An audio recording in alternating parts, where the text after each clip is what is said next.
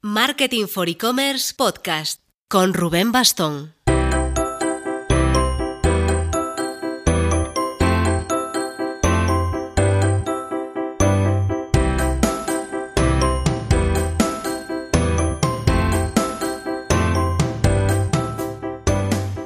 Hola marketers, seguro que si alguna vez habéis hecho algún evento o de repente os planteáis organizar alguno, no sería lo primero que pensaríais el, uy, pues me tengo que montar, el cómo compro, cómo vendo las entradas o el cómo gestiono el aforo del local. Pensaríais con toda lógica que para eso está Tiquetea o Eventbrite. Pero esto no siempre fue así, jovenzuelas y jovenzuelos del metal. Aprovechando que Eventbrite está abriendo su primer centro de desarrollo en Europa, en Madrid, abordamos a su country manager en España, Javier Andrés, para echar un poco la vista atrás y revisar cómo lanzó allá por el año 2009 Tiquetea en España y poner foco en cómo fue su largo proceso de conquista hasta que Bright lo compró. Pero antes... El momento financiación con Instant Credit. Un e-commerce puede ofrecer la financiación al 0%, es decir, sin ningún interés, pues por supuesto, es decir, obviamente si se hace el sistema de pago aplazados, hay una comisión estándar que siempre está por debajo del 25%, TAE, pero el comercio a partir de ahí puede escoger, sea temporalmente por una oferta o de forma estable, para siempre, reducir el tipo de interés o al 12 o al 20 o al 10 o al 0. Eh, simplemente puede planteárselo como una forma de incentivar el ratio de conversión a ventas sería a todas luces, si lo bajas al cero, el equivalente al pague en 12 meses o en 2 años sin intereses. Más info en instantcredit.net.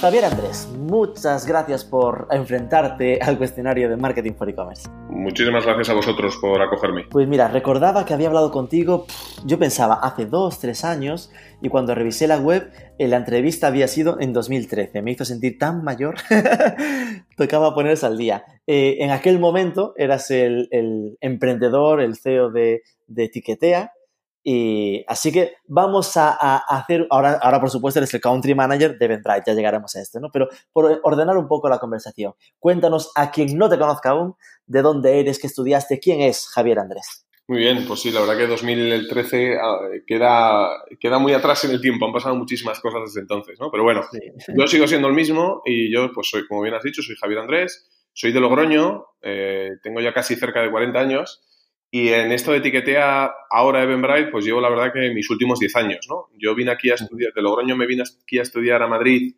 eh, pues hace ya más de, más de 20 años. Estudié Administración y Dirección de Empresas y empecé mi carrera en consultoría, consultoría de negocio, porque era un poco como aquel saco roto de gente que nos metíamos donde no teníamos muy claro qué es lo que queríamos hacer. Eh, no sabíamos ni si queríamos ser especialistas en finanzas o en contabilidad o en marketing o en tal, pues nos metíamos en consultoría y ahí estuve, em, pues ahí estuve siete añitos trabajando hasta que me harté de hacer PowerPoints y, y, y, realmente, bueno, pues me surgió las ganas de poder crear algo por mí mismo y crear algo, eh, bueno, pues donde no solo pusiera la cabeza, sino también lo ejecutara y lo intentara convertir en realidad, ¿no? Y bueno, pues ahí es a finales del 2009 es cuando decido lanzar Tiquetea, que fue la primera plataforma de autogestión en eventos eh, en España, ¿no? Para españoles donde básicamente cualquier persona, la idea era que democratizáramos la venta de entradas y cualquier persona, independientemente del tamaño de su evento, podía publicar su evento y vender sus entradas a través de Etiquetea de manera totalmente gratuita. Eh, y esto es una idea, bueno, pues que se nos ocurre ya por 2009-2010, que es cuando lanzamos, hasta, pues, hoy, a día de hoy, 2019, eh, nueve años después, que, bueno, pues todo el recorrido que hemos tenido de crecimiento a nivel orgánico, primero como una startup, luego fuimos eh, levantando capital, crecimos hasta que nos convertimos en una referencia en España, que, hizo, que fue lo que hizo llamar la atención de un gigante internacional como Seven Bright, para que nos, nos terminara comprando eh, pues hace ahora ya prácticamente año y medio. ¿Cuánto de original era Tiquetea y cuánto había de copia ya? Porque sabes, es muy habitual lo del modelo americano que copiamos y adaptamos a nuestro mercado, ¿no? Confiesa. No, no, no, obviamente no voy a, eh, e, era una idea que, si bien surge de un, de un problema personal, o sea, de una, la idea original surge de querer ayudar a, a una serie de amigos míos que estaban organizando una serie de eventos benéficos que querían recaudar fondos para poder, básicamente para poder donar dinero a una ONG. Y estaban utilizando las redes sociales para poder,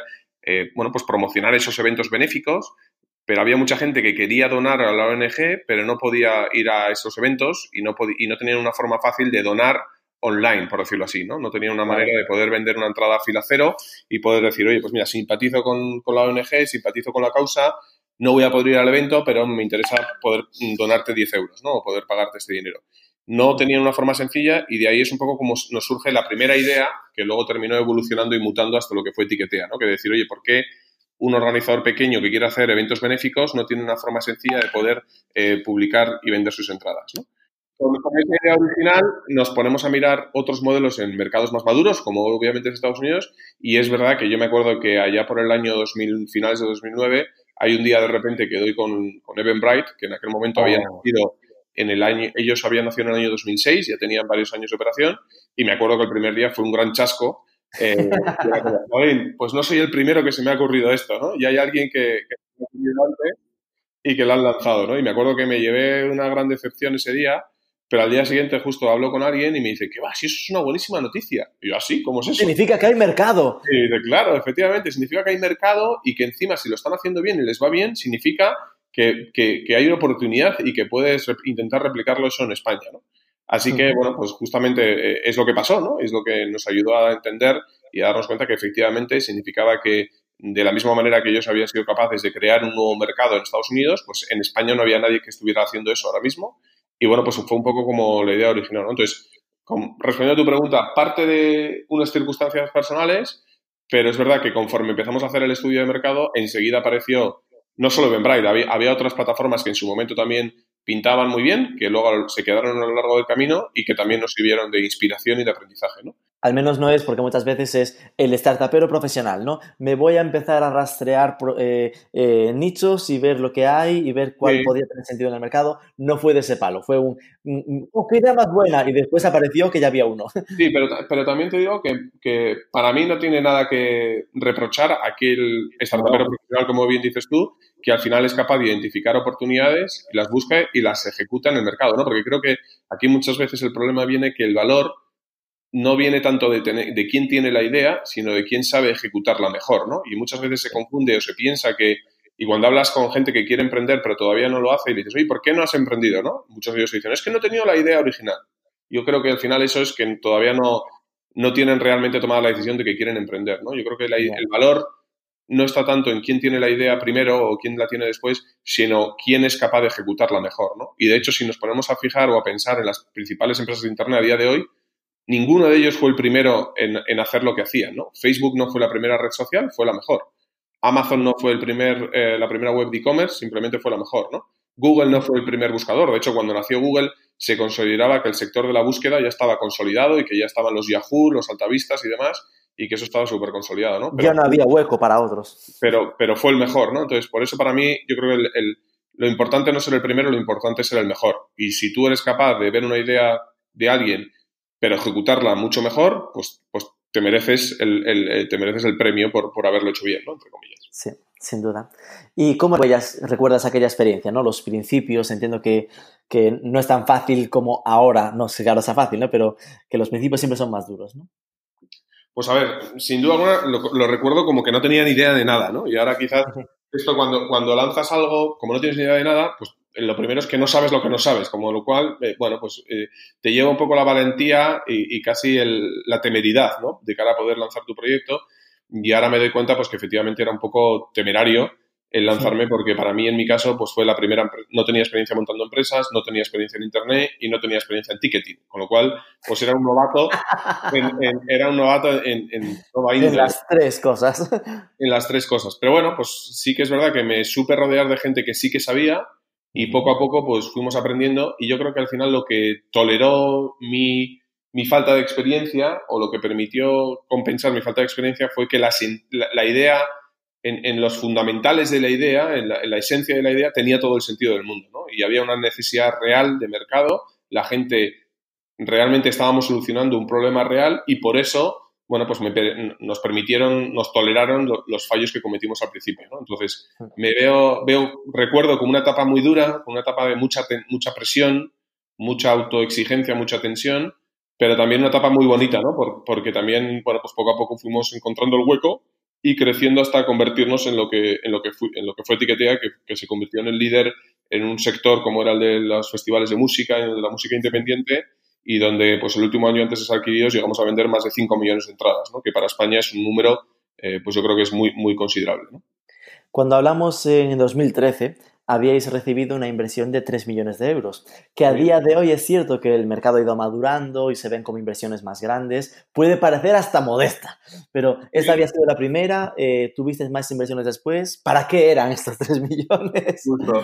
Pues efectivamente, y estoy muy orgulloso de que con solo 3 millones de euros, esta fue la, la Series A, por decirlo así, que entró Seaya, y de hecho también estoy muy orgulloso del compañero de viaje de Seaya porque fuimos la primera inversión del Fondo 1 de Seaya Wow. El otro día me enteré que es uno de los fondos más rentables de toda Europa, eh, principalmente por Cabify, por supuesto, porque fue uno de los primeros inversores en Cabify, pero ha invertido en otras empresas muy exitosas como puede ser Globo, o como puede ser eh, eh Spotahome, por ejemplo, también, o como fue Sin Delantal en México también. Entonces, tuvo unas, ha tenido un portfolio de muy buenas inversiones y yo tengo la fortuna o la suerte de haber formado parte de ese primer, de ese primer grupo, ¿no? Y fueron 3 millones de euros que efectivamente en aquella época pues está, era una cifra muy respetable, pero ahora, eh, pues por cómo ha quedado el mercado, pues queda efectivamente una cifra hasta modesta, ¿no? Pero bueno, puedo decir que con esos 3 millones de euros nos ayudaron a, lanzar el modelo fuera de España, nos ayudaron a comprar dos empresas por el camino, compramos eh, a, Teleentrada, que pertenecía en aquel momento a Cataluña Caixa en 2000, a finales de 2013, compramos también Eventit, que era una empresa de desarrollo de software específico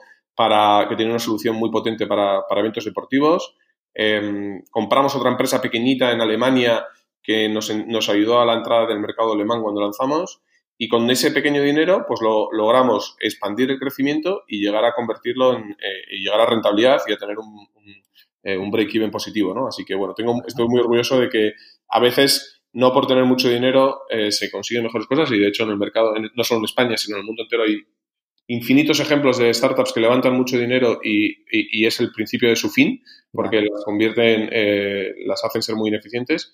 Nosotros yo creo que justamente por esa, bueno, pues por esa, por ese dinero modesto, entre comillas, nos permitió ser muy ajustados en costes desde el principio, pero también muy orientados a, crear valor de verdad y a ser autofinanciables y auto, eh, bueno, y que, y que fuera el propio dinero del cliente el que nos fuera, el que nos fuera financiando el crecimiento, ¿no? Y así se consiguió hasta que finalmente se terminó vendiendo la compañía Benbrail cuando estábamos en una posición de, ingresos positivos. Saneada.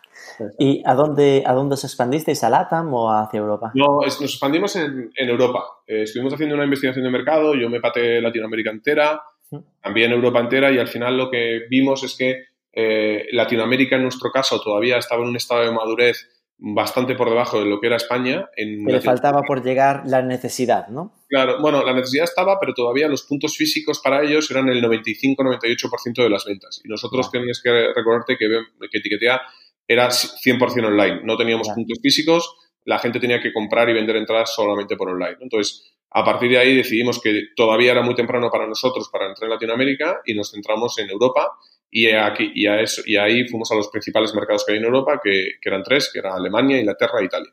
¿Y qué tal os fue por allí? Pues fue duro, eh, sin duda alguna. el, el, nunca llegamos a tener el éxito que tuvimos en España. Eh, al final, eh, bueno, Porque ahí ya estaba instalado Eventbrite, por ejemplo. Eventbrite hacía, tenía, un, tenía, pues en UK tenía una posición muy relevante. En Italia, por ejemplo, hay una barrera legal eh, de, integración que tienes que tener con la propia administración italiana que también eh, pues dificulta mucho la entrada y Alemania es un mercado muy particular donde tienes que ser muy alemán, por decirlo así, ¿no? Entonces, eh, con el presupuesto limitado que teníamos y los recursos limitados que teníamos, nos fue muy bien para lo que dedicamos, ¿no? Pero es verdad que comparativamente España fue mucho mejor, ¿no? Era un mercado donde ya estábamos consolidados, estábamos reconocidos, estábamos creciendo a muy buen ritmo y, bueno, pues ahí es donde finalmente decidimos centrar todos nuestros esfuerzos. Y ya no hubo más rondas de inversión. No, ya no hubo más rondas porque, como he dicho antes, llegamos a ser rentables. Ya a break-even. Era vicio. Pedir más era vicio. Eh, llegamos a ser rentables y, bueno, pues eh, hubo un momento donde llegaron varios intereses de varios compradores eh, porque al final pues éramos el player independiente más atractivo y si alguien quería entrar en España, pues éramos la principal opción, básicamente.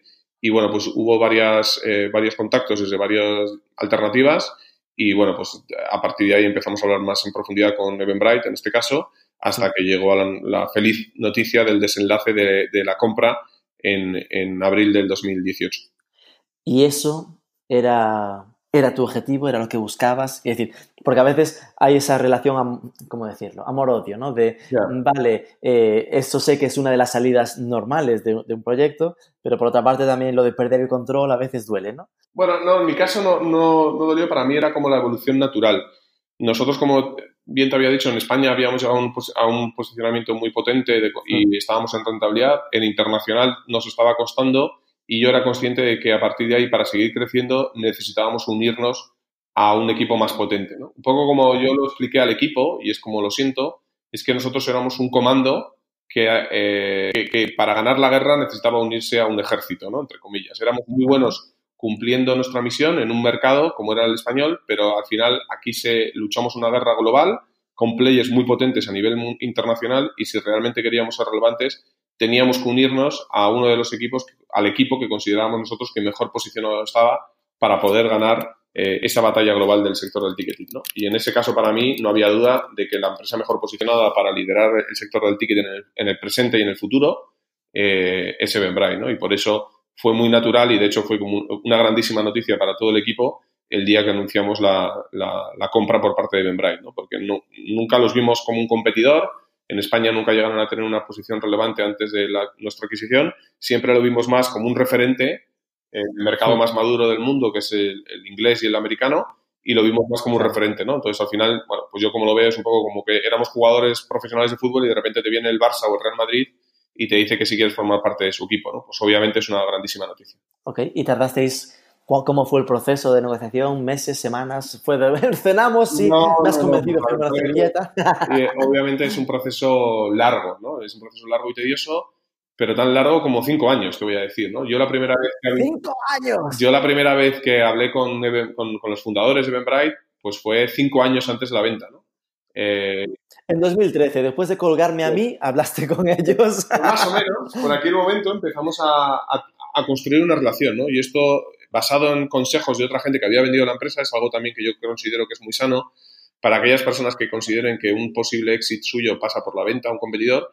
Creo que siempre es bueno poder establecer una relación eh, y conocerse.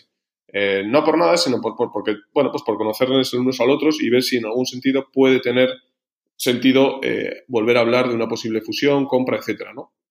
Entonces, cimentar la relación no cuando ya necesitas vender, sino como en la competencia, somos del mismo sector y que surge el amor poco a poco. Exactamente, al final justo lo has dicho, ¿no? La metáfora del amor es aquí juega perfecta, tiene todo el sentido del mundo, ¿no? Al final hay una parte de seducción, pero eh, en el trabajo no hay amor, en el trabajo lo que hay es confianza, ¿no? Es un poco el sustituto y necesitas construir esa confianza. Esa confianza se construye con el tiempo. Y en mi caso, pues yo tenía reunión, o sea, yo mm, hablaba con ellos una vez cada seis meses, cada año, y le decía, pues mira, este año hemos hecho esto, nuestros objetivos es, eh, vamos a intentar abrir aquí, vamos a hacer no sé qué, y, a, los seis meses al año, pues volvíamos a hablar, y decía, pues mira, estoy ido bien, estoy ido mal, y bueno, yo creo que conforme poco a poco vas construyendo esa relación y, vas y, te y se van dando cuenta, y te vas dando cuenta que, oye, pues que lo que dice lo hace y que lo que cumple lo que cuenta, etcétera, pues se va construyendo esa relación de confianza hasta que llega el momento por, por las dos partes que lo que, se tiene, lo que tiene sentido de manera natural es unir fuerzas, ¿no? Y dejar de competir, sino eh, unir fuerzas. Y es lo que pasó en nuestro caso, ¿no? Porque Ben Bright yo también lo tengo identificado como el líder del sector indiscutible. No sé si esto es algo muy... porque aquí heredó lo vuestro, con lo cual se quedó con la posición de liderazgo. Sí. Bueno, al final lo que está claro es que es una de las empresas referentes a nivel internacional, ¿no? Y ahí si quieres, por, por compartir contigo los datos últimos que tenemos del 2018, se hicieron más de 3,9 millones de eventos en 170 países, pues eso te da un poco la perspectiva global. Hay más de 795.000 promotores de eventos que utilizaron la plataforma de Eventbrite para poder promocionar y vender sus entradas, emitiendo más de 265 millones de tickets. Como te, contaba antes, Tiquetea vendíamos 5 millones de tickets, ¿no? Esta plataforma vende 265 millones, Entonces, eh, obviamente la escala y la dimensión eh, pues es otra, ¿no? Entonces, sin duda alguna es una de las grandes referentes a nivel internacional del sector del ticketing y como y, claramente para mí es el gran ganador eh, por la visión que, tiene, que tenemos del producto, por la perspectiva que tenemos a futuro eh, para mí es una cuestión de tiempo que, lleguemos a tener una posición de liderazgo total. Y al final se, acaba convirtiendo casi, para mí, otra metáfora, ¿no? el equivalente a una pasarela de pagos. Uno ya no se plantea normalmente el me, desarrollo yo una pasarela de pagos. Te vas a un Adyen, a un Ingenico y Payments o a quien sea que te ofrezca el servicio. Claro, en, nuestro caso, lo que, adaptado a un caso de uso muy concreto, que es el tema de las entradas, a un sector eh, que efectivamente lo que, lo que solucionamos el problema no solo es, no solo es de un tema de, bueno, pues no solo es un tema de, transacción, de voy a cobrar y recolectar el dinero por ti, sino también un tema de gestión de aforos, un tema de recolección de datos, un tema de promoción del evento, un tema de control de accesos el día del evento. Al final resolvemos una, bueno, pues una casuística de problemas muy completa eh, y por eso yo creo que claramente pues para cualquier promotor de eventos sea del tamaño que sea, sea pequeño, mediano o grande, no tiene sentido crearse su propia plataforma, lo que tiene sentido es poder apoyarse en una empresa como Eventbrite para poder ofrecer el mejor servicio a sus clientes. ¿no? Y es un poco lo que intentamos hacer aquí. Y lo digo desde la posición de happy clients, de que en nuestro caso, pues lógicamente algún evento que los que vamos haciendo, pues lo mismo, ¿no? No te planteas el, hacerte una pasarela, lo haces en Eventbrite y, y, desde ahí lo mueves y la cantidad de, de de posibilidades que te ofreces, ¿sabes? Sería imposible abordarlas si lo desarrollo uno mismo, ¿no? Es una locura. Exacto. O sea, pues yo creo que el mundo del promotor, que es en nuestro caso, promocionar un evento, gestionar un evento, es un mundo tremendamente complejo y estresante, ¿no? Eh, y creo que bastantes retos tiene como para que encima se tenga que preocupar de una cosa más como es la, la inscripción y la venta de entradas, ¿no? Y cuando ya eso está más que más que resuelto y solucionado. Entonces yo creo que el creador y el promotor de evento lo que tiene que pensar es quién es mi partner tecnológico que me va a ayudar a, hacer crecer mi negocio y por cuál voy a apostar para que yo pueda centrar mi, mi esfuerzo y mi, y mi, tiempo en que el evento y la experiencia sea lo mejor para mi cliente, que al final es quien, quien va a dictaminar si quiere volver el año que viene o no. ¿Y cuántos erais en Tiquetea cuando se hizo la compra? Pues éramos alrededor de unas 60 personas, creo que no llegábamos, 50 y pico, 50 y bastantes éramos. ¿Y cómo fue la, conexión eh, de, a nivel cultural de equipo con, la nueva situación? Pues mira, a nivel cultural y de valores yo creo que fue muy buena. Desde el principio yo creo que teníamos un... Eh, había muy buena química, por decirlo así, había muy buena sintonía y yo creo que desde el principio pues eh, ha sido relativamente fácil formar parte del equipo. Es verdad que en nuestro caso teníamos dos retos importantes. Uno es el idioma, que como pues obviamente ahora el, idioma es el inglés, eh, y otro es la diferencia horaria. Al final nuestra sede central está en San Francisco, son nueve horas de diferencia horaria, sus ocho de la mañana son nuestras cinco de la tarde. Entonces, en muchos casos mi sensación era como que hacíamos dos jornadas laborales, ¿no? Yo hacía la jornada española eh, de 8 a 5 y a las 5 empezaba la americana, ¿no? Y empezaba a tener reuniones y demás con la, con la americana, ¿no? Entonces, eh, sí que ha sido difícil y obviamente pues a determinados empleados que tenemos aquí pues nunca, les, nunca el inglés no fue relevante porque no era, un, no era un tema importante para nosotros, ¿no? Entonces, alguno de ellos que el inglés lo tenía más flojo, pues ha sido, ha sido un reto, ¿no? Y, así, y se han tenido que poner mucho las pilas porque a partir de la compra, obviamente, el inglés pasa a ser fundamental porque toda la comunicación pasa a ser en inglés y porque pasamos a formar parte de un equipo global donde hay mucha interacción con todo el resto de oficinas más allá del de Estados Unidos en inglés, ¿no? Entonces, pues, obviamente a nivel cultural eso ha sido un, bueno, pues ha sido un cambio para muchos de ellos, ¿no? Pero en líneas generales yo creo que estoy muy contento.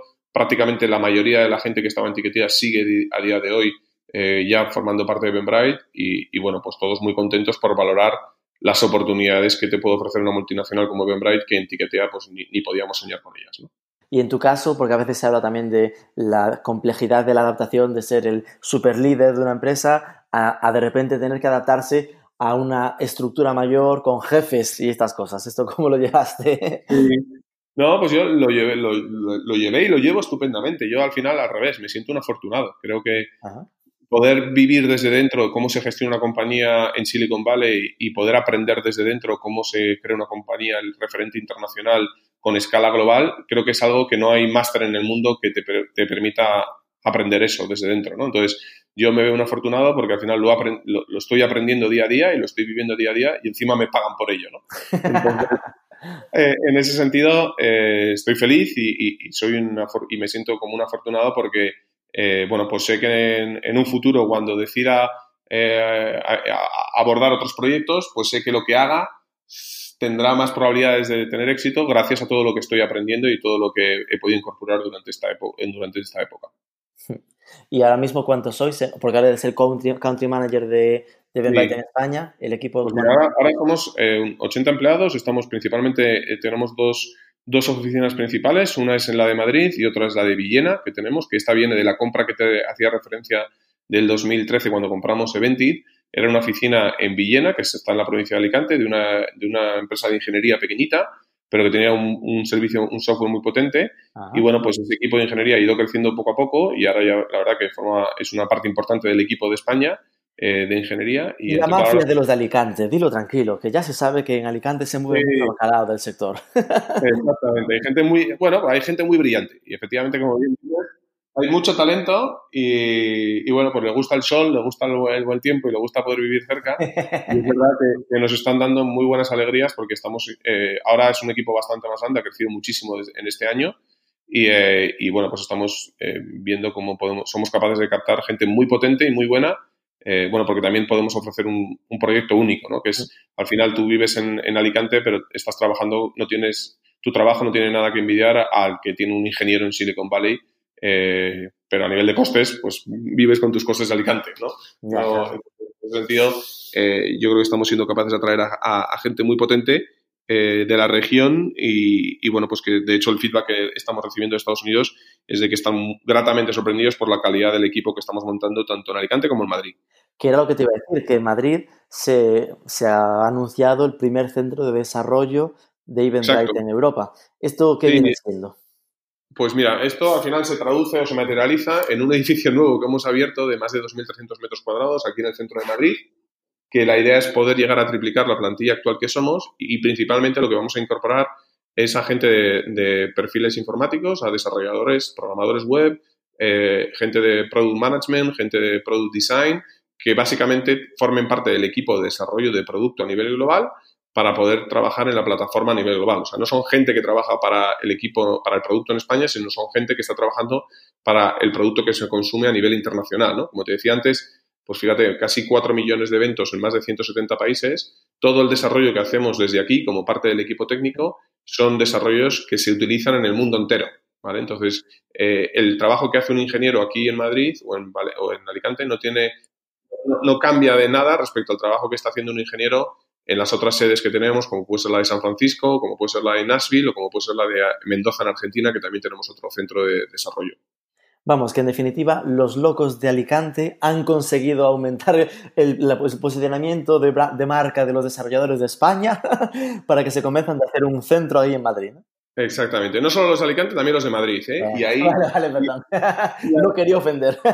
no, los dos, los dos. Y de hecho ahí, y otra cosa importante también, no solo estamos atrayendo gente de Alicante o de Madrid, estamos atrayendo gente no solo de España, sino de Europa entera, ¿no? Ahora claro, claro, que es el único en Europa. Claro, estamos incorporando, y de hecho tenemos ya gente que ha venido de Francia, gente que ha venido de Inglaterra, gente que ha venido de, de Luxemburgo, gente que ha venido de Dublín, eh, muchos de ellos españoles expatriados trabajando para esas empresas que quieren volver o simplemente eh, extranjeros que les atrae la posibilidad de poder vivir en España y encima trabajar en un proyecto global con una compañía del, nivel de Benbright. Qué chulo. Entonces, bueno, estamos viendo muy buena acogida y de hecho en Estados Unidos están muy sorprendidos por nuestra capacidad de contratación y la calidad ¿no? del talento de la gente que estamos incorporando. Qué bueno. Y... y ahí animo a todos los que estén escuchando el podcast que se metan a la página web de Benbright eh, carriers.com, donde hay una sección para España y contamos todas las semanas se actualizan con los nuevos puestos de los que estamos contratando y bueno, pues están continuamente saliendo nuevos puestos, así que animo a todo el mundo que eche un vistazo para ver si hay... Si la idea es triplicar, vamos, que se irá fichando y se fichará bien, así que que, le echen un vistazo, que sin duda será una gran oportunidad. Sí, obviamente ahí queremos primar siempre la calidad a la cantidad, o sea, vamos, no, tenemos un deadline de tiempo para poder llegar a ese número, o sea, que obviamente hay queremos contratar a más gente, pero sobre todo lo que queremos primar es que queremos contratar talento y gente que esté, eh, bueno, pues que esté muy alineada con la visión y la misión de la compañía y que pueda aportar, eh, bueno, pues pueda aportar a, la hora de formar parte del equipo a nivel global. Y desde la absoluta ignorancia de un perfil no técnico como el mío, porque claro, yo veo Eventbrite y ya veo el pelotazo, no, está completísimo, lo interpretas casi como algo maduro, ¿no? En plan, de la primera, de la primera jornada de los, de los startups de, de Internet. Entonces, ¿cuál es ese camino? Es decir, ¿en qué se está trabajando para que se empuje tanto los centros de desarrollo como este? Bueno, pues queda muchísimo todavía por hacer, sobre todo para una compañía como es internacional, como te decía antes. Eh, el, tema del ticketing tiene un componente local muy importante, ¿no? Eh, al final, ten en cuenta que estamos transaccionando métodos de pago locales, facturando a nivel local. Entonces, ser relevante en cada país exige que el método de pago se acepte en cada país y ahí pues tú podrás decir, bueno, pues con las tarjetas de crédito ya vale, ¿no? Bueno, pues en España eh, eh, las tarjetas de crédito están muy, muy desarrolladas, pero mm, si te vas a Alemania o simplemente te vas a Portugal, tienen métodos de pago locales que para ellos, si eres un e-commerce y quieres ser relevante, pues más te vale que tengas esos métodos de pago locales bien adaptados. Entonces hay una parte de adaptarnos a cada uno de los mercados a nivel local en temas de métodos de pago, en temas fiscales, en temas legales, etcétera, que ahí todavía hay trabajo que hacer. ¿no? Pero bueno, sobre todo nuestro posicionamiento es muy claro, lo que queremos es convertirnos en el, socio tecnológico de referencia de los promotores y para ellos tenemos muchas problemáticas que las que queremos ayudar a solucionar en base a nuestra tecnología y todavía nos queda mucho trabajo por hacer, ¿no? Y es ahí donde estamos trabajando en crear soluciones para nuestros clientes, que son los promotores de eventos, para que ellos tengan más éxito a la hora de poder vender más entradas, ¿no? Y como te digo, ahí son eh, todavía pues infinidad de desarrollos que estamos haciendo. ¿no? Por ejemplo, uno, para ponerte un ejemplo, uno que acabamos de anunciar recientemente es una integración con Facebook eh, que hemos hecho a nivel internacional para que cualquier persona que esté utilizando su Facebook y tenga un grupo de Facebook y quiera publicar un evento en Facebook, ahora hoy puede crear su evento en Facebook y a su vez, si quiere habilitar una taquilla virtual y poner entradas a la venta dentro de Facebook, con el software por detrás, que es el de Eventbrite. O sea, somos, como por decirlo así, la marca blanca de, de ticketing de Facebook que tienen, ¿no? Entonces, para nosotros... ya le hacía falta, por cierto, porque, madre mía, hasta, valdría hasta para los cumpleaños, que ahora están empujando este rollo de los, de los rollos de... Ay, no recuerdo el nombre, madre mía. Lo de que hagas donaciones, ¿no? Sí. Y al final es, bueno, está ajustadito, ¿no? Su sistema de captación de fondos. Claro, al final Facebook también pues, hace muchísimas cosas, pero tiene que decidir cuál es su foco y dónde quiere apostar y dónde no. Y en el tema del ticketing, pues es un sector y una industria lo suficientemente compleja como para, en este caso, haberse aliado con un socio tecnológico de referencia, como, es, como somos nosotros Eventbrite, y haber lanzado esta alianza de, de, ticketing Power by Eventbrite, ¿no? Y bueno, pues esto es un ejemplo de los desarrollos que se hacen a nivel global para poder eh, bueno, pues alcanzar nuestra visión de ayudar a más promotores de eventos a, que sus eventos sean un éxito. ¿no? Porque vosotros, por ejemplo, en el día a día, a nivel de marketing vuestro para haceros, para seguir creciendo a nivel España, entiendo que es algo que tenéis una posición tan dominante que poca cosa hacéis, ¿no? Igual el crecimiento casi orgánico. No, no, no, que va, Todavía en España también nos queda muchísimo por hacer. Nos queda muchísimo por hacer. Eh, la marca Etiquetea, si bien era una marca muy referenciada y muy reconocida, Eventbrite todavía es una marca que en determinados entornos e industrias se tiene que dar más a conocer. Y bueno, pues también ahí tenemos mucho trabajo por hacer y sobre todo también a nivel usuario, pues el usuario que, a nivel, que Etiquetea también lo conocía eh, en gran medida, pues ahora tenemos que trasladar todo ese valor que tenía dentro de Etiquetea y trasladarlo a, a Eventbrite. ¿Y qué estáis haciendo para conseguirlo? Bueno, pues muchas cosas, ¿no? Eh, pero tenemos un equipo de marketing que está haciendo eh, mucho trabajo de, poder explicar y contar ese rebranding que vamos a hacer de, de Etiquetea, lo que era ahora es Etiquetea by Eventbrite, a un futuro donde se, vayamos a ser solamente Eventbrite y eh, estar presentes en foros y industrias del sector, en ferias de referencia y, bueno, pues asegurarnos que están donde están nuestros clientes, ¿no? Entonces, tanto temas online como temas offline eh, tenemos una estrategia de marketing que estamos eh, ejecutando poco a poco para poder darnos a conocer lo, antes posible y que se nos asocie con realmente lo que somos, que es eh, bueno, pues esa plataforma tecnológica que ayuda a los promotores a que sus eventos sean un éxito. Y ya para finalizar, antes de las cinco así facilitas del final, esta perspectiva que te da al llevar como 10 años, más de 10 años ya, en, en este sector del ticketing, claro, te da una visión de eh, ¿cómo, ¿cómo, ves la evolución del sector? Eh, ¿Está evolucionando correctamente? ¿Ves que va como debe? ¿Debería ir más rápido? ¿Te duele algo? ¿Cómo, ¿Hacia dónde crees que va? No, yo creo que el sector del ticketing en su conjunto es un sector que todavía tiene muchísimo que decir y creo que todavía podemos aportar mucho valor a, nuestros clientes, que son los promotores. Creo también es cierto que va a haber más consolidación en el futuro. Creo que al final, eh, en un futuro mediano, eh, y esta es mi opinión, pues habrá tres, cuatro grandes players internacionales y cada uno de ellos se tendrá que posicionar eh, con quien quiera eh, dentro de las tiqueteras locales, o sea que habrá más oportunidades de consolidación. Y, bueno, pues creo que queda mucho recorrido todavía por hacer y queda, bueno, pues queda mucho trabajo por, por, seguir, ¿no? En ese sentido, para que cada vez también más, más, más gente que organiza eventos pueda ver que puede, que, que es una solución para ellos, ¿no? En el caso de Eventbrite, eh, en nuestro caso, somos una plataforma totalmente abierta y gratuita para promotores y muchos de ellos todavía hoy están utilizando los emails o WhatsApp o un formulario de Google Forms para organizar sus eventos porque no saben que una solución como Eventbrite existe y que además es gratuita. ¿no? Entonces creo que todavía nos queda mucho trabajo para democratizar y dar a conocer a todo el mundo que existen soluciones como, como Eventbrite o, similares. Hmm. Y si no fuese, si no estuvieses trabajando en ticketing, esta es un poco perrilla, ¿eh? es decir, a nivel de sector, ¿no? De Internet, ¿a cuál le tienes echado el ojo que dices, wow, igual que en su momento notaste el, el camino por el ticketing, ¿a cuál dices, wow, este sector parece que va a crecer mucho? Bueno, yo creo que hay, hay, todavía hay muchas cosas por hacer en muchos ámbitos, ¿no? Creo que hay eh, hay temas muy interesantes que se están viendo ahora en educación. Eh, creo que está también la digitalización de la educación abre muchas oportunidades. Creo que hay sectores como la energía, donde también va a haber un cambio de modelo energético, eh, no solo con el tema de los coches eléctricos, sino con el tema del autoconsumo, las placas y demás. También yo creo que ahí hay muchísimas oportunidades de cosas nuevas que se van a crear. Creo que también el mundo de los seguros es un mundo que, lo que por lo que estamos viendo en Estados Unidos, eh, pues está trayendo muchas innovaciones, eh, siempre premiando al, al, cliente y al usuario y creo que también hay oportunidades.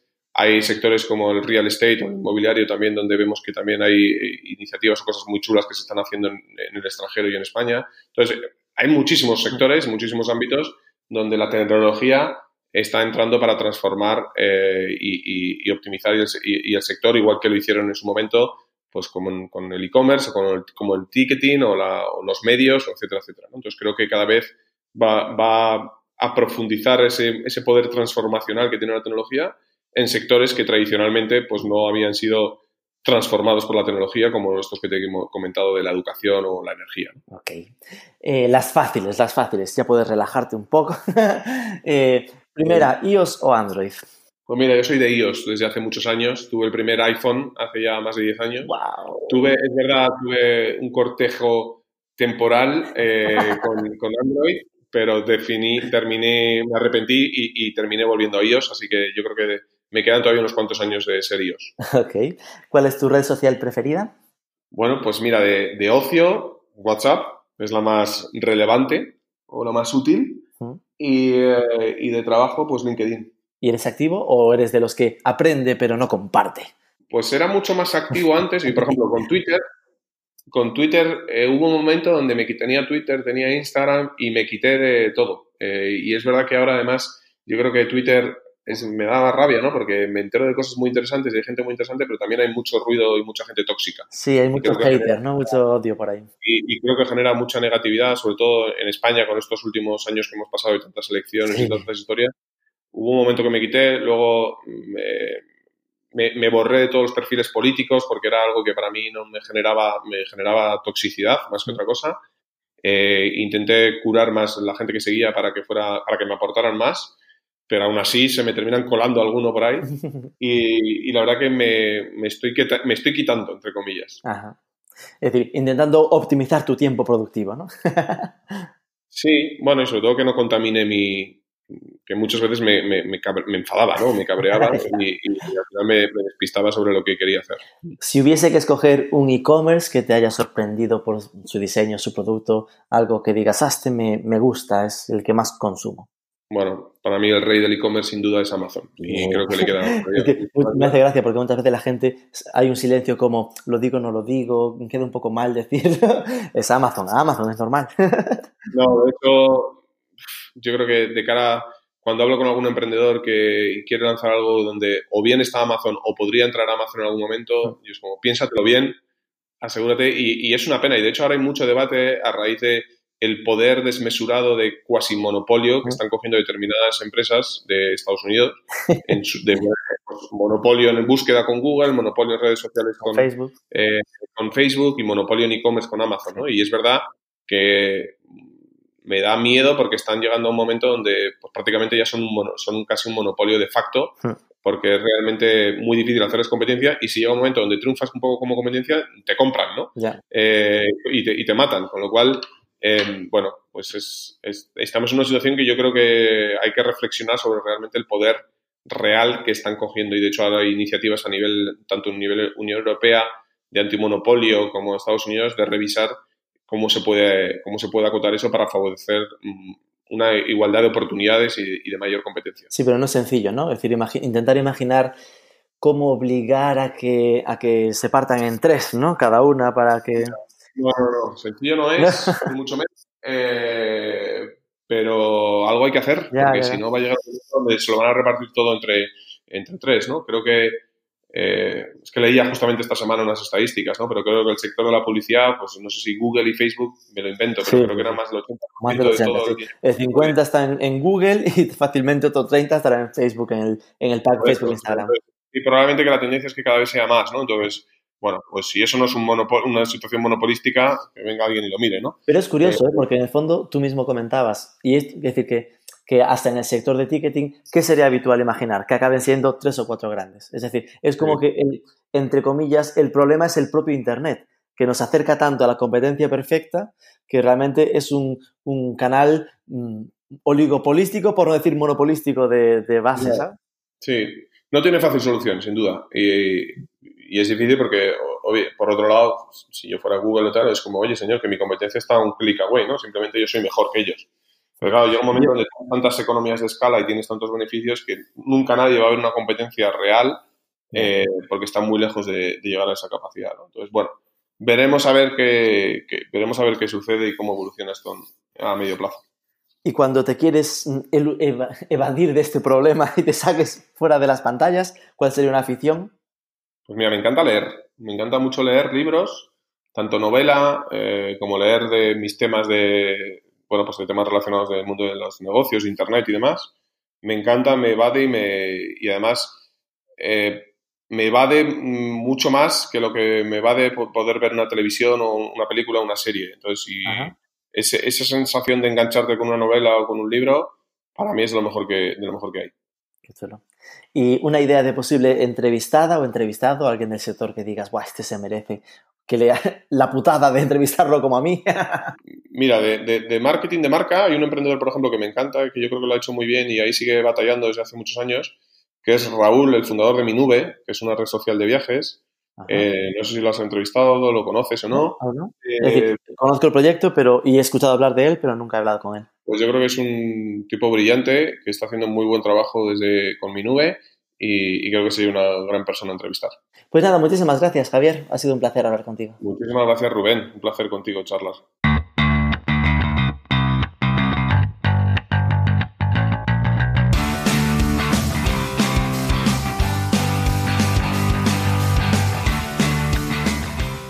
Nada menos que 5 años calentando el lead para esa integración de Etiquetea en Eventbrite. Y ahora liderando un mercado, preparando ese centro de desarrollo en Madrid, completando ese rebranding para que finalmente Etiquetea se convierta del todo en Eventbrite. No hay tiempo para aburrirse en este mercado, eso está claro. Esperamos que os haya resultado interesante. Recordad, si aún no lo estáis, suscribíos que es gratis, dejadnos un like, algún comentario, una review al habla Rubén Bastón, director de Marketing for E-Commerce. Nos escuchamos el próximo lunes.